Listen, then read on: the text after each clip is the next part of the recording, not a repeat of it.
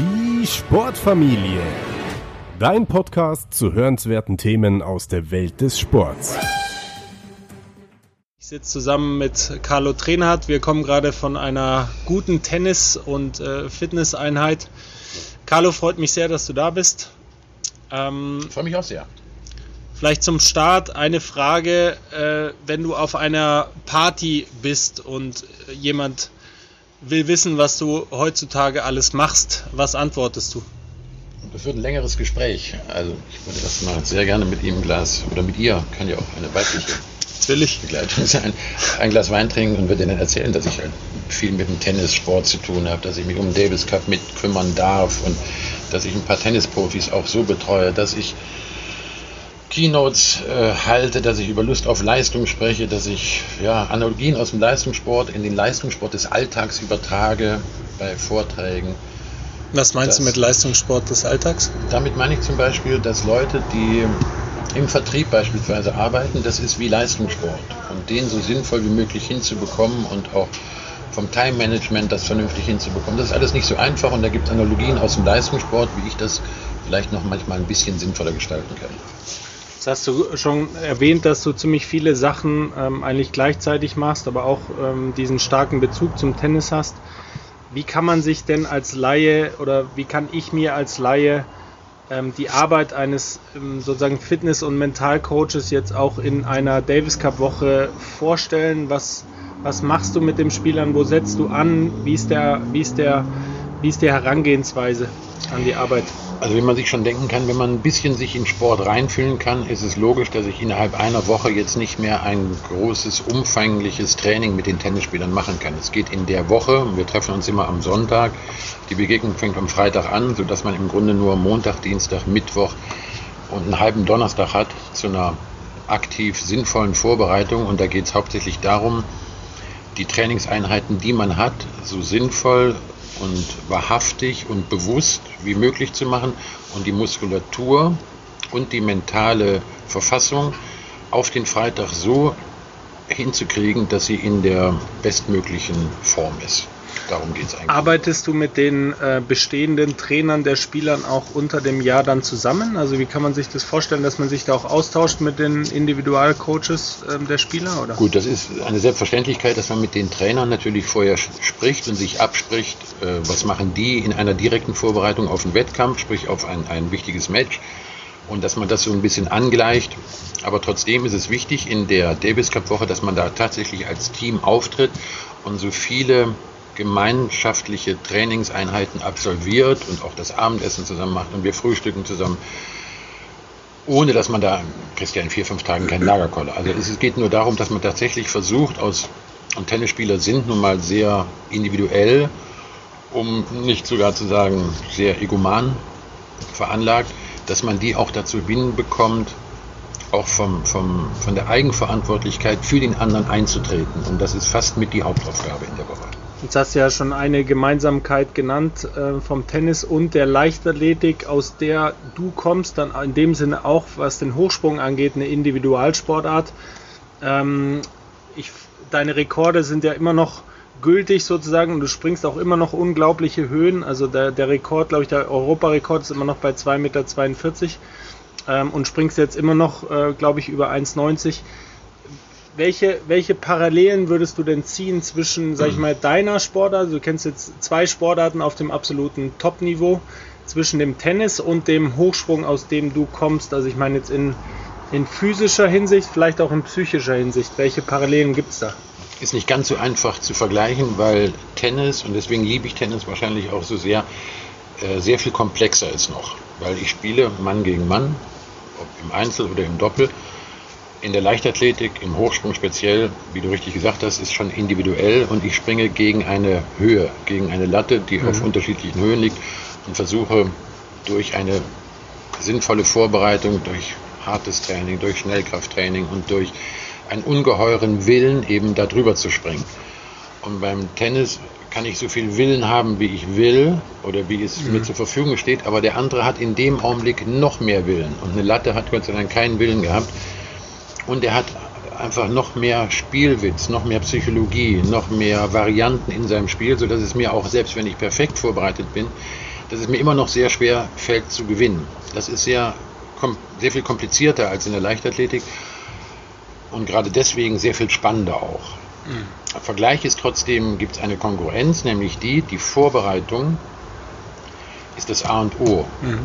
Und wenn ich in der Vorbereitung auf die neue Saison, auf ein wichtiges Match, alles so sinnvoll wie möglich mache und bei jeder Bewegung eigentlich daran denke, was ich mit dieser Bewegung tatsächlich nachher im Wettkampf erreichen will. Und Training ist ja nichts anderes als Simulation eines Wettkampfes. Und wenn ich mir die sehr bewusst immer vor Augen führe, diese Bewegungen, dann funktionieren sie sehr viel automatischer, als wenn ich bei jedem Schlag überlegen müsste, wie mache ich denn den jetzt. Also es geht darum, und das ist eigentlich dann auch die mentale Stärke, im Training so nah wie möglich, so bewusst wie möglich und mit der größtmöglichen inneren Einstellung alles zu geben. Ich sage Ihnen, oder ich sage dir, wir duzen uns ja, bist ja etwa im selben Alter. Die Analogie macht es vielleicht deutlicher. Wenn ich jetzt trainiere und ich muss 10 Serien Kniebeugen machen mit 150 Kilo, das macht jetzt nicht wirklich Spaß. Jetzt habe ich zwei Möglichkeiten, die 10 mhm. Serien Kniebeugen zu machen. Ich mache sie so, dass ich fertig wäre und ziehe die Kniebeugen durch. Das kann ich machen und ich brauche anderthalb Stunden für die Einheit. Mhm. Oder ich gebe mir bei jeder Bewegung der Kniebeuge die größtmögliche Mühe, sie so perfekt und so sinnvoll wie möglich auszuführen. Nur dann wird sie abgespeichert auch. Das nennt sich efferente, afferente Bahnreflexbogen und so weiter. Wer sich damit ein bisschen mhm. auskennt, versteht, was ich meine. Nur dann hat es auch dieses Training wirklich Sinn gemacht. Wenn ich jetzt nur trainiere, um fertig zu werden, ist es so eine Art, ist es lapidar und es wird keine Wirksamkeit in der Form haben, als wenn ich mir mehr Mühe. Es geht letztendlich im Leben, egal was ich mache, mhm. immer darum, mir mehr Mühe zu geben, als es der andere tut. Erinnert mich äh, lustigerweise jetzt ein bisschen an den ähm, an das Buch oder die Autobiografie von, von Arnold Schwarzenegger, was du gerade gesagt hast, weil er in seinem Training eigentlich das gut beschreibt, wie er immer versucht hat, in dem, in dem Muskel sozusagen, in dem Moment gibt es nichts auf der Welt, nur diese Übung, der, der, das Gefühl, das er in dieser Übung hat, in dem Muskel und es sauber auszuführen. Und ich glaube, dass es, äh, wie du schon sagst, dass man da einfach alles geben sollte. Ähm, du hast ja auch gesagt, dass du die äh, vom Tennis schon einfach ähm, eine gewisse Historie hast. Du hast ja auch mit Boris Becker zusammengearbeitet, auch in der Zeit, wo er Nummer 1 wurde. Was würdest du denn sagen? Also ähm, klar, wir haben jetzt nicht momentan den äh, Top 10 Spieler oder noch nicht. Ähm, von damals, du hast diese glorreichen Zeiten eben erlebt vom deutschen Tennis äh, zu heute, wo es auch viele gute Spieler gibt, aber wo sind, ähm, wo sind Änderungen, äh, die du siehst sozusagen oder Veränderungen auch in dem, in dem Bereich Mentalcoaching, in dem Bereich hartes Training, das, was dir auffällt ähm, gegenüber damals und heute, vielleicht auch nicht nur auf Becker und äh, die deutschen Topspieler von heute, sondern einfach ähm, sozusagen von beiden Systemen damals? Also zunächst mal haben wir ja wieder ganz gute Spieler auch. In den ersten 100 haben wir, glaube ich, sechs oder sieben Spieler. Alexander Zverev, der kommende Top-10-Spieler, den du gerade erwähnt hast, bei dem spürt man sehr genau schon in den letzten zwei, drei Jahren, wie sehr der will. Ich habe ihn auch auf Turnieren oft gesehen, habe beim Davis Cup erlebt auch. Da spürt man schon, dass er mit Nachdruck alles probiert, um eben dieses Ziel, erste zehn, vielleicht sogar sein Ziel ist sicherlich auch Nummer eins äh, zu werden oder einen Grand äh, Slam-Titel äh, zu gewinnen. Das ist bei ihm offensichtlich. Mhm. Was ich nur versuchen kann bei den anderen Spielern, wo ich auch das Vergnügen hatte, mit ihnen arbeiten zu können, ihnen nur bewusst zu machen, dass die Zeitdauer eines Leistungssportlers sehr begrenzt ist. Und dass manchmal ich den Eindruck hatte, dass sie die Zeit nicht so sinnvoll genutzt hätten, wie sie es hätten tun können. Mhm. Da war ein bisschen Spielraum noch nach oben, noch ein bisschen, noch ein bisschen nachhaltiger, noch ein bisschen sinnvoller. Manchmal hat man aber auch die Kraft nicht, auch das verstehe ich. Es ist mhm. nicht jeder Mensch auch gleich und mit dem gleichen Rüstzeug ausgestattet, dass er jeden Tag kämpfen kann und immer wieder den inneren Schweinehund überwinden kann. Der eine schafft es halt öfter und der andere schafft es weniger oft. Und wenn ich es öfter schaffe, dann kann ich wie Djokovic über lange Zeit Nummer 1 werden oder wie ein, ein Murray, der jetzt für mich nicht so ein unglaubliches Talent mhm. fürs Tennisspiel an sich hat, aber durch einen sehr eisernen Willen, durch eine sehr ausgeklügeltes Trainingsprogramm und, und sehr ja, sein, sein Leben komplett dem Tennissport unterordnend eben so erfolgreich werden Ich habe gehört, dass auch die, also du hast ihn ja sicher auch hautnah erlebt, aber ich habe auch gehört, dass die fittesten Leichtathleten oder überhaupt generell gesagt Athleten auch ähm, auf Murray schauen und sagen so, das, was er trainiert, könnte ich auch nicht alles oder dass er so allgemein, glaube ich, Sportarten übergreifend so als einer der fittesten gilt. Stimmt das? Oder? Und wenn ja, was macht er anders? Ist es nur dieser Willen oder macht er auch einfach mehr? Der macht mehr. Es ist wirklich tatsächlich mhm. beides. Er macht mehr. Er macht zum Beispiel 10 mal 400 Meter Tempoläufe. Läuft die in einer Minute mit einer relativ kurzen Pause. Das ist selbst für einen 800 Meter Läufer schon ein Programm. Also der hat Ausdauer, der wird nicht müde werden, auch wenn es ein Best mhm. of Seven gäbe. Der würde nicht müde werden. Und das ist natürlich schon, wenn du jetzt nicht so. Was für einen Gegner dann auch wieder hart ist zu so wissen. Der Gegner ja? weiß so. das logischerweise ja. und da hat er schon mal den ersten psychologischen ja. Vorteil. Also je länger der Ballwechsel dauert oder das Match dauert, umso größer wird der Vorteil von Herrn mhm. Murray werden. Und dazu kommt, wenn einer jetzt nicht so unglaublich begabt ist, wie es in meinen Augen Murray jetzt nicht ist, mhm. dann muss er ja diese Schwächen kompensieren. Womit soll er sie kompensieren? Wenn nicht mit Schnelligkeit, mit Stärke, mit Ausdauer und so weiter. Und wenn er diese Schwächen dann eben auch noch so verbessert, dann wären seine Stärken auch noch stärker. Also er arbeitet da sehr clever, sonst wäre er nicht Nummer eins geworden. Jetzt hast du ja zwei ähm, Sportarten im Blick, ähm, sozusagen die Leichtathletik und Tennis, jetzt auch noch mal viel mehr, glaube ich, in der aktuellen Zeit. Ja. Ähm, aber trotzdem, auch aus deiner Vergangenheit und was du jetzt so siehst, auch im Tennis, gibt es ähm, Fehler, wo du, sag ich mal, äh, die dich auch fast schon ein bisschen aufregen oder die dich, ähm, die, die, die dir auffallen, sag ich mal, wenn du das Training jetzt von Jungen, jetzt nicht von den Spitzenspielern, sagen wir den Top 100 mhm. Leuten, die haben ja einfach bewiesen, dass sie es können, ja. aber sagen wir mal von Leuten, die hochkommen wollen, vielleicht in der Leichtathletik, wenn du das noch ähm, dir zumachst, sozusagen das beurteilen zu können, aber auch im Tennis, glaube ich, kannst du es sehr gut sagen. Gibt es ja was, was, was, dich, was dich aufregt, einfach vom, vom, vom mentalen Seite, auch von der Trainingsseite? Also aufregen ist das falsche Wort. Und Oder auffällt? Ja, natürlich fallen mir viele Dinge auf. Mir fällt auf, dass zu stereotyp mhm. trainiert wird, dass die, ähm, dass die, dass der Reiz nicht immer wieder neu gesetzt wird. Und ob das ist völlig egal, ob das im Tennis ist oder in der Leichtathletik. Wichtig ist, dass immer die Übung aufeinander aufbaut, dass es methodisch didaktisch Sinn macht und dass ich immer die neue Aufmerksamkeit suchen und finden muss bei dem Protagonisten, der die Übungen umsetzen muss. Wenn es zu monoton wird, wird genau das eintreten, was ich vor sieben Minuten gesagt habe, nämlich, dass die, dass das Bewusstsein nachlässt, dass mhm. die Sinnhaftigkeit nachlässt. Und dann kann ich im Grunde das Training auch sein lassen, weil es dann keine Wirksamkeit mehr hat.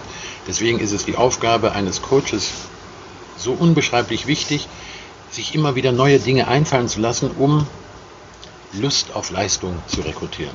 Das kann man ja ganz plakativ sagen, sozusagen Qualität, äh, Qualität vor Quantität, aber ich glaube, so einfach ist es dann auch nicht. wahrscheinlich die Mischung, ja, dass man einfach sagt, man muss diese Volumina auch ähm, bringen, aber man muss da drin sein, ja. Vom Prinzip ist es fast schon so einfach, aber wie du richtig sagst, nicht ganz. Hm. Aber es gibt halt ein paar Dinge, die sind für jeden Sportler halt äh, elementar. Tempoläufe, da kann ich nicht so viel spielerische Komponenten mit einbauen. Da musst du halt 10 mal 300 Meter den Berg hochrennen. Und da kann es nur sein, dass ich Zeitvorgaben gebe, an denen sich der, der Sportler orientieren muss, die dann so als klare Zielsetzung für ihn gelten. Und weil das ist kein Zuckerschlecken, einfach so. Aber wenn alles im Training leicht wäre, würde keiner außergewöhnlich gut werden. Die Sachen, die wirklich am meisten wehtun, das ist leider die Krux mhm. im Leistungssport, die bringen leider auch am meisten. Jetzt würde ich gerne noch ein, zwei Jahre zurückgehen, so ein bisschen auf deine ähm, aktive Zeit oder deine Spitzenzeit. Ähm, ich hatte es schon angedeutet. Ähm, Schön, dass du das sagst, dass wir da nur ein, zwei Jahre zurückgehen müssen. Genau, nur ein, zwei Jahre. Ja. Ähm, du warst ja einfach wahnsinnig erfolgreich. Du warst mehrfacher Weltrekordhalter. Ich hatte es gesagt, der, der Hallenweltrekord hat Bestand.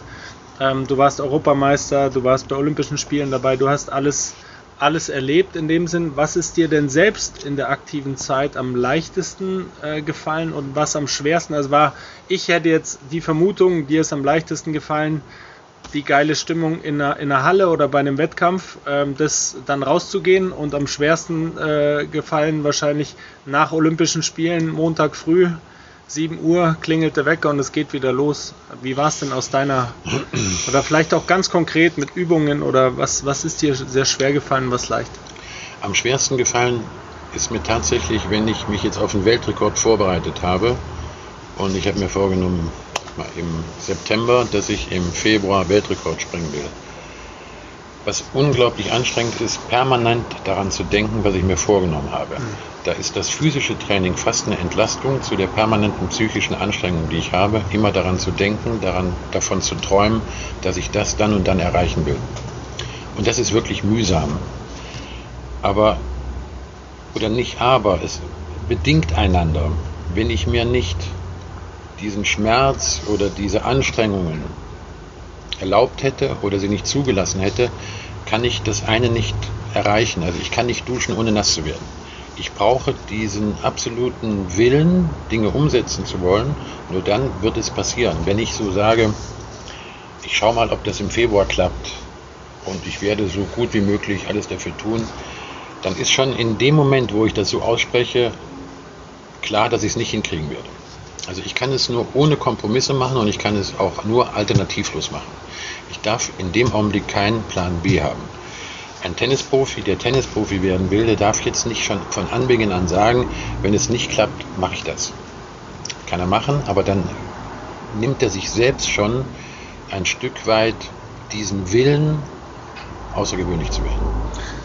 Jetzt hast du, kommst du natürlich aus einer Sportart, du hast es gesagt, ich meine, die Stange ist in dem Sinn dein Gegner, beziehungsweise auch die anderen, die dann im, ähm, ähm, über die Stange müssen sozusagen, aber Wollen trotzdem. Wir die Stange Latte nennen? Latte ist es besser, ja, um Gottes Willen, Latte. Ähm, jetzt ist es ja so, dass du auch mit Niederlagen umgehen musstest. Also du hast sicher auch äh, Wettkämpfe dabei gehabt, wo du gesagt hast, das war nix. Ähm, ja, aber das ist ein Thema, da möchte ich gar nicht drüber sprechen. okay. Habe ich aber, nämlich nie erlebt wie geht man mit sowas um oder mit so einem ähm, Schmerz? Also braucht man dann erstmal oder würdest du auch vielleicht jungen Sportlern raten, so jetzt erstmal komm, mach mal zwei Wochen Urlaub und lass mal gut sein nein, nach einer Niederlage nein, nein, oder äh, gleich weiter? Der, der, wichtigste Ansatz, auch das kann ich an einem Beispiel deutlich machen, meine mit herbeste Niederlage war sicherlich bei Olympischen Spielen Los Angeles, da war ich Weltjahresbester und bin zu spät dahin geflogen und wegen Jetlag habe ich mich verletzt im Training. Also das Wichtigste ist zu analysieren, warum hat das nicht funktioniert? Warum habe ich mich verletzt? Auch Verletzungen passieren in den wenigsten Fällen aus Pech. Es mhm. gibt kein Pech. Ein, zwei Prozent. Kann immer was schiefgehen, aber es gibt eigentlich kein Pech und es gibt auch eigentlich kein Glück. Mhm. Ich analysiere also, warum ist das schiefgegangen und habe dann die Möglichkeit, ein, zwei Tage, darf ich mich auch mal oder darf ich in Lamoyanz versinken und darf die Welt verantwortlich machen, sollte dann aber so schnell wie möglich wieder ehrlich zu mir selbst sein und zu erkennen, dass es mein Fehler war, warum das passiert ist und dann so schnell wie möglich ein neues Ziel definieren und auch so schnell wie möglich gleich wieder daran arbeiten und versuchen, mit einer möglichst schnellen Geschichte, mit einem anderen Wettkampf, mit einem anderen Turnier. Im Tennis habt ihr jede Woche die Möglichkeit, äh, das zu kompensieren, was ich da eben durch meine eigene Blödheit, und das ist das Schlimmste, durch eigene Blödheit Fehler gemacht habe. Jetzt hast du natürlich einen guten Überblick, hatten wir jetzt schon mehrfach, was die Sportwelt angeht. Ähm, ich weiß jetzt nicht, ob du es konkret für die Leichtathletik beurteilen magst oder noch kannst, weil du einfach auch im Tennis sehr nah dran bist, aber in welchen Bereichen, ich frage es trotzdem jetzt mal generell auf Leichtathletik bezogen, vielleicht aber auch auf den deutschen Spitzensport bezogen, ähm, in welchen Bereichen denkst du, kann der deutsche Sport einfach noch viel dazu lernen oder muss er auch, um einfach ähm, oben dran zu bleiben oder wieder oben dran zu kommen, je nach Sportart? Es ist immer eine Frage der Dynamik. Schau dir mal Skispringen an. Da war nach Hannawald und, und, und hat die Vier-Schanzentournee gewonnen, glaube ich, mit allen äh, alle Wettkämpfe gewonnen und so weiter. Das war schon mal ein Hype und dann dachte man auch, wie kann man das wieder kompensieren? Die sind jetzt auch wieder alle gut. Das hängt mit den Trainern zusammen, die für verantwortlich sind. Das hängt mit den Verbänden zusammen, die sich darum kümmern, dass die Trainer so sinnvoll wie möglich sind und dass die Sichtung für die Athleten so sinnvoll wie möglich ist und dass die Jungs einfach so intrinsisch motiviert sind und so viel Bock drauf haben, besser zu sein als die anderen. Wenn das funktioniert, ist schon viel gewonnen. In einigen Bereichen gibt es diese Leute nicht, hat immer mit Menschen zu tun. In der Leichtathletik ähm, sind wir im Augenblick nur erfolgreich in den Wurfdisziplinen, also Diskus, Kugelstoßen mhm. und so weiter. In den Laufdisziplinen hat sich ein wenig gebessert. Wir haben jetzt auch sogar einen 100-Meter-Läufer, der fast unter 10 laufen kann. Aber da sind wir weit davon entfernt, was wir in den 80er, 90er Jahren hatten. Ich hat man früher mal gefragt, war das nicht hinderlich, wenn man so viel mhm. Konkurrenz hat und so weiter. Und meine Antwort ist logischerweise das Gegenteil. Je mehr Konkurrenz da war, umso mehr motivierte das noch. Wenn du, was passiert denn, wenn du Weltrekord springst? Dann hast du in dem Augenblick, wo du Weltrekord springst, gleichzeitig das Gefühl, dass irgendein Russe, ein Amerikaner oder der Kubaner damals ankommt und nimmt dir den Weltrekord wieder weg. Das nervt unmenschlich. Welche Möglichkeit habe ich also als Sportler, wo ich weiß, dass ich mit 32, 33 zu alt bin, noch außergewöhnlich gut zu sein, dann versuche ich doch in der Zeit, die mir zur Verfügung steht, den Weltrekord so hoch wie möglich zu machen, die Leistungsgrenze noch mehr zu verschieben. Und es geht, wenn ich glaube, es geht nicht mehr zu verschieben, dann fängt es erst an interessant zu werden. Und es hat mit Doping lange nichts zu tun. Mhm. Das ist nur wieder schade in der ganzen Doping-Diskussion, die jetzt ja wieder durch Russland sehr mhm. äh, prominent geworden ist. In dem Augenblick, wo einer außergewöhnlich gut ist, ist es sofort mit dem Deckmantel eines möglichen äh, Missbrauchs von irgendwelchen äh, Dopingpräparaten zu tun hat. Und gerade auch für die Jugend ist es ein, ein, ein, ein großer Denkfehler zu glauben, dass ich nur außergewöhnlich gut werden kann, mhm. wenn ich mich dope oder wenn ich Mittel nehme, die verboten sind.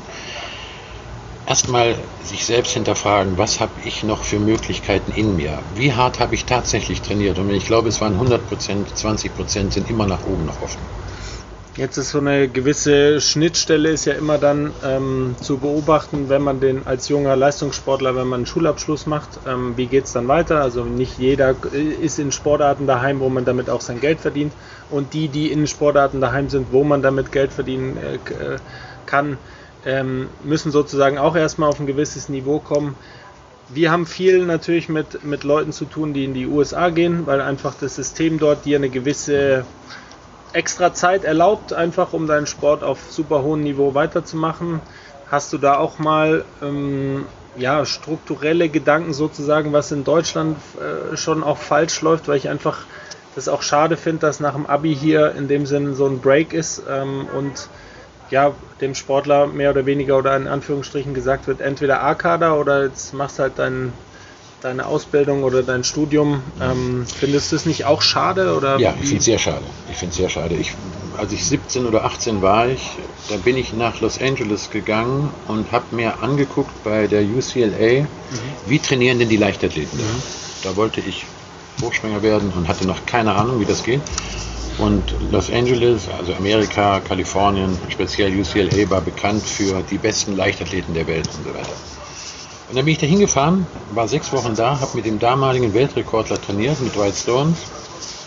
Und das Interessanteste, was ich erlebt habe dort, war, dass die nichts toller machen als wir. Mhm. Im Gegenteil, ich war klein wenig sogar mhm. enttäuscht. Ich mhm. fand das jetzt nicht das erhellende Land oder mhm. dass die alle so unglaublich sind. Die haben tolles Wetter da, mhm. was wir im November nicht hatten, aber das kann man ändern. Man kann im November hier in Deutschland, wenn man draußen nicht trainieren kann, kann ich nach Südspanien fahren zum Training. Das kostet heute alles nichts mehr, das haben wir vor 20 Jahren auch schon gemacht. Mhm. Es hat nichts damit zu tun. Das Grundsystem der Amerikaner mit College und, und mit den Möglichkeiten, mit den Übersport Stipendien zu bekommen, finde ich großartig. Mhm. Wenn es das in Deutschland in einer, man kann auch das System, glaube ich, noch verbessern, mhm. finde ich auch großartig. Lass mich nur noch eine mhm. kleine Geschichte erzählen, wie wichtig Bildung und Ausbildung im Sport ist, um auch im Sport besonders gut werden zu können.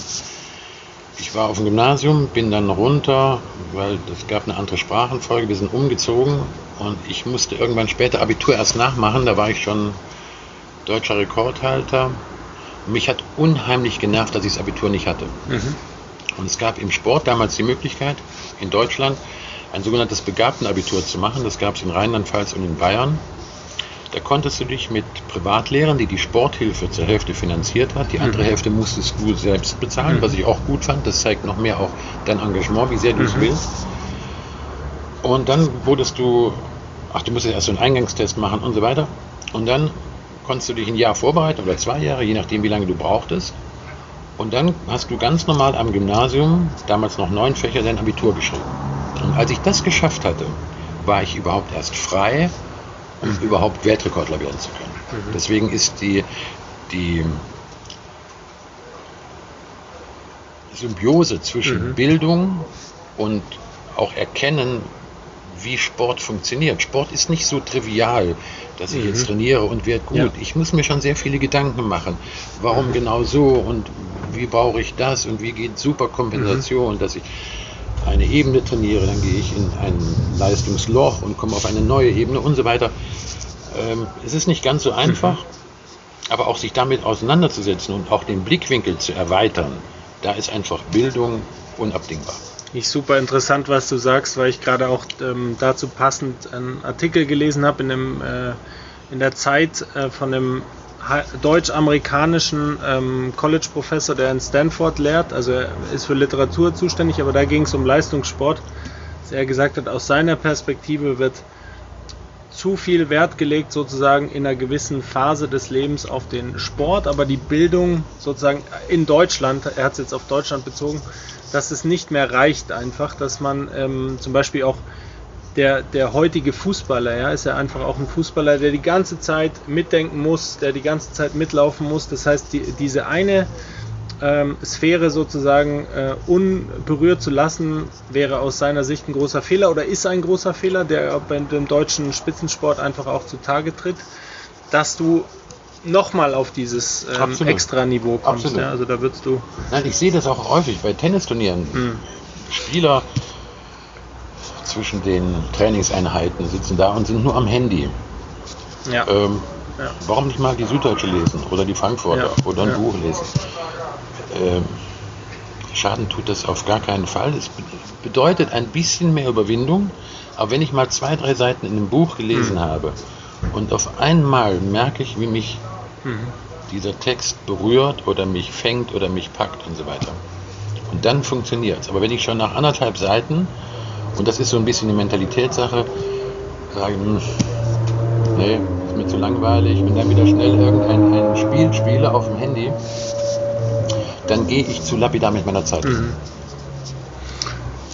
Carlo, wir biegen auf die Zielgerade sozusagen ein. Ich habe jetzt noch ein paar ähm, Schnellschussfragen, wenn du so willst. Mhm. Also einfach ähm, also Antwort muss nicht schnell sein oder kurz, kannst ruhig lange antworten, aber die äh, von den mhm. Fragen einfach jetzt mit einer gewissen Frequenz.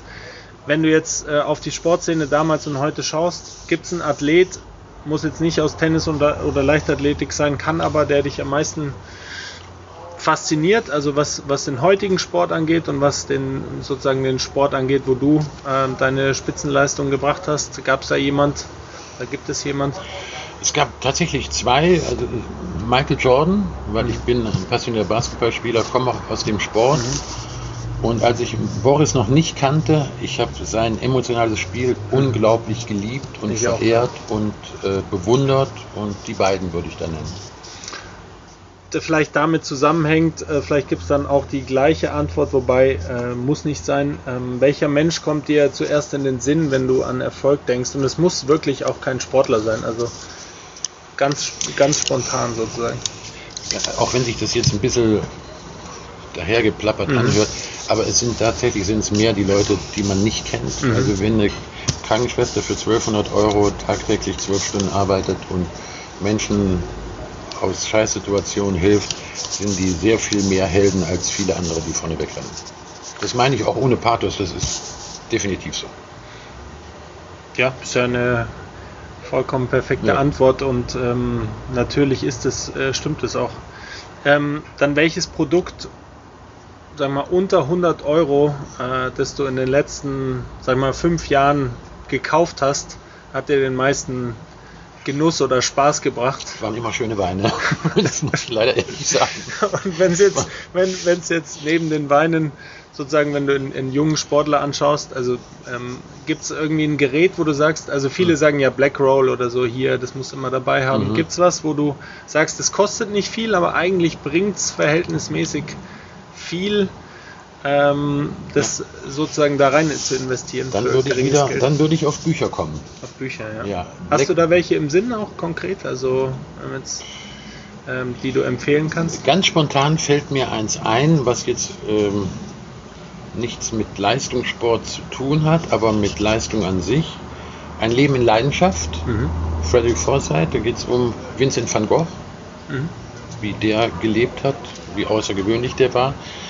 Und tolle Filme, gibt es einen, einen, auch für einen Sportler einen tollen Film, der sich mit, mit Musik beschäftigt. Da will ein junger Kerl, der ist 21, will der beste Drummer der Welt werden. Unglaublicher Film. Ich habe am Schluss sieben Minuten geheult bei, dem, bei der letzten Sequenz des Films. Der Film heißt ist Schleudertrauma. Schleudertrauma? Ist ein älterer Film? Nee, vor drei Jahren. Ich werde das verlinken.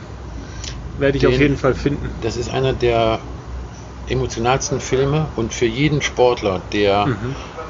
mit seinen Emotionen gut werden will, was jeder Sportler tun sollte auch, geht alles über Emotionen. Äh, der ist unglaublich, der Film. Äh, wie heißt das jetzt auf Englisch? Schleudertrauma. Kann es sein, dass der Whiplash heißt? Whiplash, genau Whiplash, der. Ja. Mhm. Whiplash. Ich habe den auf meiner Liste schon. Ich habe ihn noch nicht gesehen, aber wenn du sagst anschauen, dann Wirklich, werde ich also ihn schau dir den an. demnächst anschauen. Ja. Der lief auf, auf Sky Cinema ja. vor ein paar Monaten noch. Ich bin auch bei, ich bin bei Netflix jetzt gesehen. Oh, Netflix, mhm. super. Wenn du nur zwei Fitnessübungen ähm, wählen dürftest, sozusagen, welche, um, um eine gewisse, sag ich mal, Grundfitness zu erhalten, die aber wirklich aus deiner Sicht einfach diese Basis bilden, welche würdest du nehmen? Die haben wir heute zusammen gemacht. Das ist die Kniebeuge vorne, 90 Grad, in Spannung runter und dynamisch hochgehen, hohe Wiederholungszahl mit relativ kleinen Gewichten, das hält den Körper zusammen und beugt auch eine Arthrose vor. Das ist das Interessante dabei. Mhm. Aber natürlich Bauchrücken ist das, was wir vor jedem Training immer wieder machen. Das war die eine, also die Kniebeuge und noch eine zweite, die du. Dann würde ich. Vielleicht für den Oberkörper noch was? Das ist einfach. Also wichtiger als Oberkörper ist natürlich für einen Strand sehr schön, aber Bauch und Rücken in Kombination, mhm. wenn ich das als zweite Übung dann nehmen könnte, würde ich die Kniebeuge und, eine, und, und sinnvolle und variierbare Bauch- und Rückenübungen nehmen. Dadurch kriegst du einen vernünftigen Pectoralis nebenher. Mhm. Was mich noch interessieren würde, gibt es Leistungstests, die, also damals in meiner Jugend, ich weiß nicht, ob es immer noch so exzessiv gemacht wird, gab es immer den, den äh, Cooper-Test und so weiter. Gibt es einen Test sozusagen, den du auch, den du empfehlen kannst oder was man, wo man sich als Sportler auch überprüfen kann, ähm, sozusagen, was dir, was dir einfällt oder ich bin ein, ein, ein Fan von Tests mhm. In einer sinnvollen Form. Ähm, du brauchst einfach gewisse Komponenten, egal in welcher Sportart, um deinen Athletik-Level zu definieren und auf einer Skala dann zu verbessern mit den unterschiedlichsten Übungen. Und das ist auch psychologisch sehr wichtig, dass ich eine, eine Ausgangs- Wert habe mhm. und in drei Wochen will ich die Werte mit denen den Übungen auf dieses Level bringen. Und dazu gehören Schnellkraftübungen, äh, Ausdauerübungen, wie Tempoläufe, wie alles Mögliche. Aber wichtig ist, dass man klare Zielsetzungen hat, nämlich das macht auch Spaß, mhm. eben diese Ziele neu zu definieren.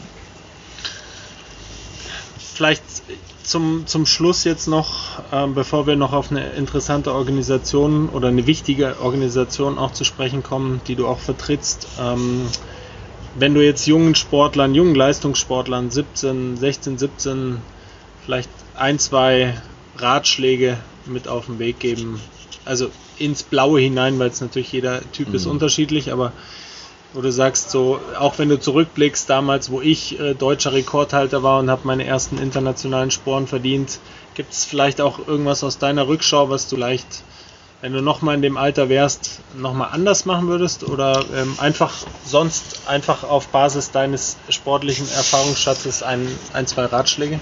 Also einer wäre, lasst euch niemals einreden von irgendjemandem, dass ihr nicht besser werden könntet.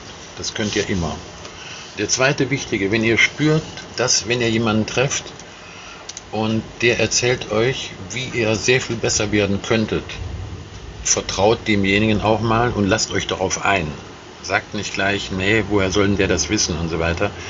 Ich sage dazu eine ganz kleine Geschichte, die dauert 30 mhm. Sekunden. Ich war der Beste in Deutschland, 2024 in Warschau gesprungen und dann kriegten wir einen neuen Bundestrainer und wir hatten den ersten Lehrgang und der sagte dann zu mir, du hast ja noch gar nichts erreicht, jetzt wird erstmal richtig trainiert.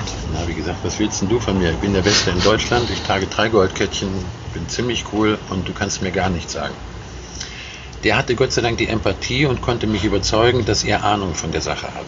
Und wenn ich den nicht kennengelernt hätte, wäre ich nie Weltrekorde gesprungen, weil ich zufrieden war, weil ich hatte mein damals definiertes Ziel mit 2,24 erreicht und hätte mir niemals zugetraut, dass ich so gut werden könnte.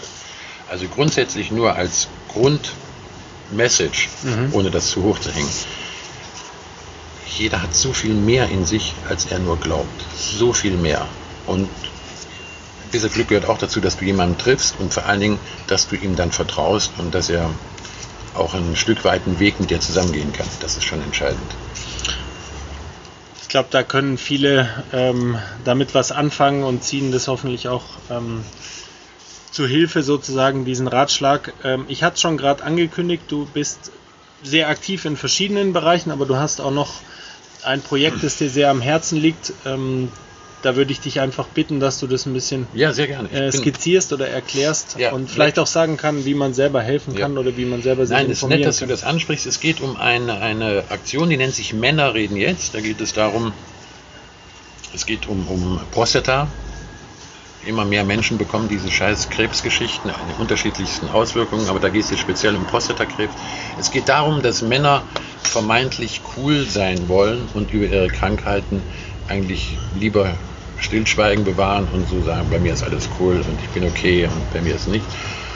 Und ich versuche nur mit Männern darüber zu sprechen, dass sie sich vielleicht ein bisschen mal wieder umgekehrt den Frauen emanzipieren, die permanent über solche Geschichten reden, hm. ohne jetzt das negativ zu sehen, sondern dass Männer auch mal sagen, du, ich habe jetzt die und die Problematik, hast du mal da was davon gehört, was könnte ich machen?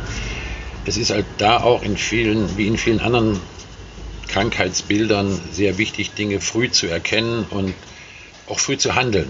Und darum geht es auch in der Familie, dass man darüber spricht, wenn man was hat. Und dass ein Mann gerade in dem Fall nicht zu cool sein sollte, sondern einfach sich auch mal vielleicht die Webseite anguckt. Männer reden jetzt, ist eigentlich ein ganz schönes Programm.